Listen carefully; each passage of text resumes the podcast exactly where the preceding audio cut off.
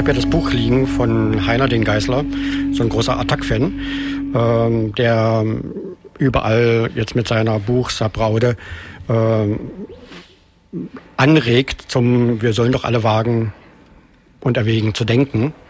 In diesem Buch, und das ist hanebüchend, äh, beschreibt er und hat dabei, also bei jeder Buchlesung ist er da vollmundig dabei und behauptet, dass wenn die Bundeswehr ja nun jetzt abzieht, wo ich gerade darüber viel gesagt habe, äh, wäre es so, dass die Frauenrechte, die, kind, die Rechte der Kinder in Afghanistan weiterhin furchtbar, da sind wir uns einig, die sind furchtbar kriminell, sind, sind boshaft, sind äh, also mit Worten kaum fassbar, äh, würden diese äh, furchtbaren frauenfeindlichen Attacken der afghanischen Männer äh, ja wieder schlimmer werden.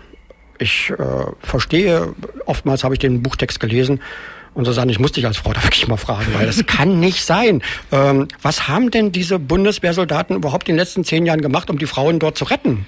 Und wie sollen sie das auch tun? Was weißt du über Frauen in Afghanistan? Das ist echt eine gute Frage, weil es wird ja von der Bundeswehr und von der NATO auch immer ähm, als Grund, warum überhaupt die da unten sind, äh, genannt, dass die Frauen befreit werden sollen.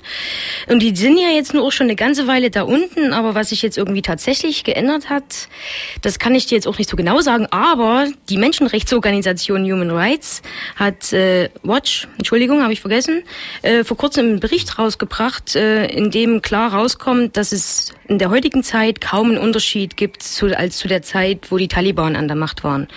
Das möchte ich jetzt kurz an zwei Beispielen erläutern, die, glaube ich, ganz ähm, prägnant einfach dafür sind, äh, wie mit Frauen da umgegangen wird. Zum Beispiel die meisten inhaftierten afghanischen Frauen sind sehr oft Frauen, die von ihren Männern geschlagen oder vergewaltigt wurden, von ihnen weggelaufen sind und anstatt diesen Opfern ähm, zu helfen, werden sie unter dem sogenannten moralischen Verbrechen, nennen die das, ins Gefängnis gesteckt und die Vergewaltiger werden oft begnadigt. Und es gibt halt weder von staatlichen Einrichtungen oder noch sonst wem großartig Hilfe und Unterstützung. Es gibt ein paar äh, Menschenrechtsorganisationen, die versuchen da was zu machen, aber es ist halt äh, sehr wenig. Aber so der Alltag sieht einfach so aus, dass äh, Vergewaltiger begnadigt werden und die Frauen, für die ja die Opfer sind, dafür in den Knast kommen. Also das ist schon echt sehr merkwürdig, weil zum Beispiel auch der Karzai, der der Präsident ist von Afghanistan, mit einer großen Unterstützung auch vom Westen, ähm, hat zum Beispiel 2008 Vergewaltiger einer Zwölfjährigen begnadigt. Was ich auch bei diesem Karzai, weil wir jetzt gerade von ihm reden, noch auch dazu sagen würde wollen, dass er letztens auf seiner Homepage ähm, eine Erklärung von sehr konservativen Islamgelehrten veröffentlicht hat, wo klar rausgeht, dass Frauen als zweitrangig hinter dem Mann eingestuft zu werden, eingestuft werden sollten und äh, es Frauen zu verbieten ist, gemeinsam mit Männern zu arbeiten, aber den Männern auf der anderen Seite es erlaubt sei, jederzeit äh, Gewalt gegen ihre Ehefrauen anzuwenden. Also so viel zum Thema Karzai, mhm. mh, der halt vom Westen krass unterstützt wird. Ein anderes Beispiel, ähm, wie die Lage der, der Frauen aussieht, habe ich letzte Woche erst in der Zeitung gelesen, ganz aktuell also. Da wurden 150 Mädchen einer weiterführenden Schule von islamischen äh, Fundamentalisten mit kontaminiertem Wasser vergiftet. Sie litten unter Kopfschmerzen und Übelkeit und bei einigen sei der Zustand sogar kritisch gewesen. Und das wird halt eben verglichen mit den Taliban-Zeiten, die ja von 96 bis 2001 konkret waren. Und das ist aber jetzt ja erst passiert, weil keine Ahnung, also die Bildung von Frauen und ähm, Mädchen galt halt äh, unter den Taliban als unislamisch und damit als verboten. Und heute ist das ja eigentlich eigentlich ja nicht mehr so.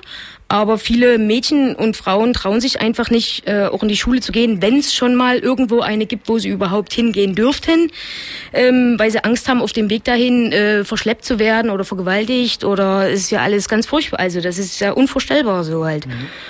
Ja, und ähm, das ist halt genau heute genauso wie damals. Also das hat sich halt irgendwie in den letzten zehn Jahren irgendwie scheint sich da nichts geändert zu haben. Ja, Macht also, mir zumindest so den Eindruck. Also ist es so, dass äh, die deutsche das deutsche Militär wie auch das internationale Militär da überhaupt nichts machen kann. Ich wüsste auch nicht wie, wie, wie das stattfinden soll, wenn häusliche Gewalt stattfindet, äh, wie die Frau dann, wo soll die dann hingehen? Um, um dann, wie soll dann das Militär dort einrücken und den Mann da beseitigen? Oder wie, ich verstehe das nicht, was das von Herrn, Herrn Geisler, was das für, für Gedanken sind, die er da äh, anregt.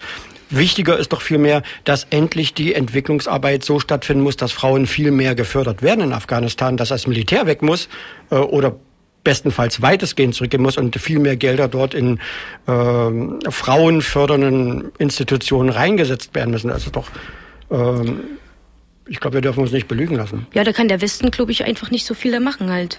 Genau, wir dürfen nicht an unserer Demokratie nachdenken. Wir müssen nachdenken, dass das eben eine ganz andere Demokratie ist, die auch ein Recht hat, in dieser Welt zu existieren. Nur die Verbrämtheit von Männern, das muss natürlich weg. Also da können wir viel tun, junge, junge Frauen an Universitäten holen, äh, unsere Professoren und Doktoren dorthin schicken. Wir können ganz viel machen, nur das Militär.